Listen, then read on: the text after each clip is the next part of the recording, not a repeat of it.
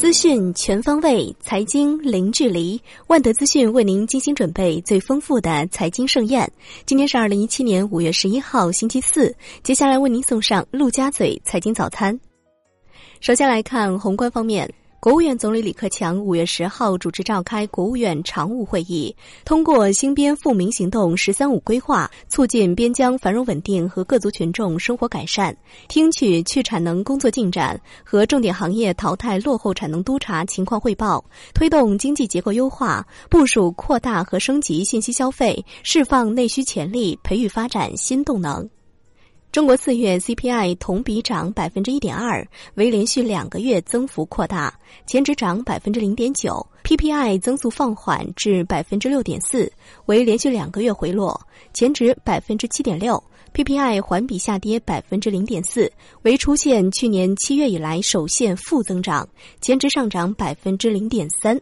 统计局称，从环比看，CPI 上涨主要是受非食品价格上涨影响。扣除食品和能源的核心 CPI 同比上涨百分之二点一，比上月扩大零点一个百分点，保持基本平稳态势。四月份 PPI 环比由升转降，是去年七月份以来的首降。华泰宏观评四月通胀数据称，五月 CPI 同比或重回百分之一点五以上，PPI 环比增速后续仍可出现反弹。天风证券表示，通胀总体水平不高不低，货币政策仍将维持稳健中性。九州证券表示，CPI 温和回升，PPI 高位回落，将赋予政策层更强的信心去杠杆，投资者应该警惕风险。发改委表示，“一带一路”高峰论坛五月十四号举行，十五号举行领导人圆桌峰会。习近平主席将出席论坛开幕式，并主持领导人圆桌峰会。论坛高级别会议采用“一加六”模式，即一场高级别全体会议和六场平行主题会议进行研讨交流。商务部表示，二零一四到二零一六年中企对“一带一路”沿线国家对外直接投资超五百亿美元，在沿线国家新签对外承包工程合同额三千零四十九亿美元，正积极推动区域全面经济伙伴关系协定谈判，与以色列、马尔代夫、斯里兰卡、海合会等自贸区谈判。央行进行九百亿七天、一百一十四天、一百亿二十八天期逆回购操作，当日净回笼八百亿。央行公告称，在发放抵押补充贷款四百七十六亿元的基础上，以利率招标方式开展了一千一百亿元逆回购操作。s h i b r 在线全线上涨，七天期 s h i b r 涨零点六 G B P，报百分之二点九三。五月中下旬，流动性料仍趋于收敛，资金价格大幅走低概率不大。再来关注国内股市，上证综指跌百分之零点九，报三千零五十二点七九点；深成指跌百分之一点三，报九千七百五十六点八一点；创业板指跌百分之一点七三，报一千七百七十一点三二点。两市成交四千零二十四亿元，高于上一日的三千四百八十二亿元。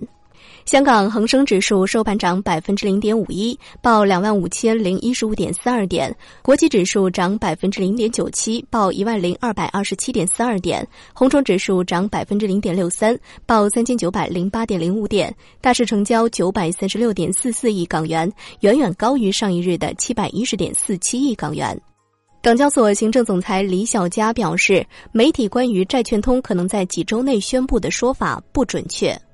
海通证券首席策略分析师荀玉根表示，近期市场倒春寒源于金融监管对资金面的影响，回调空间有限，但需要时间消化。持有一线龙头股，放长点看下半年，重视金融股。目前金融股是最低估低配的板块，容易出现预期差。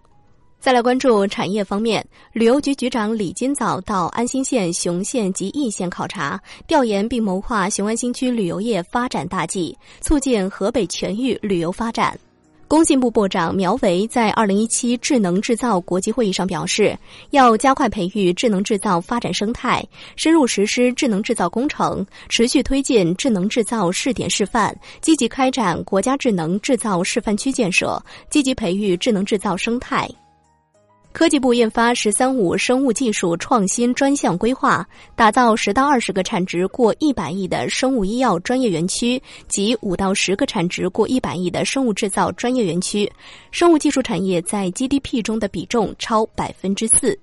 债券方面，国债期货八连跌，十年期、五年期国债期货主力合约分别收跌百分之零点四三和百分之零点四五。银行间现券收益率大幅上行，国债调整幅度比国开明显。今天的陆家嘴财经早餐就是这样，感谢您的收听，欢迎大家关注万德资讯的微信公众号，您可以用更少的时间了解更精华的资讯。明天同一时间再见。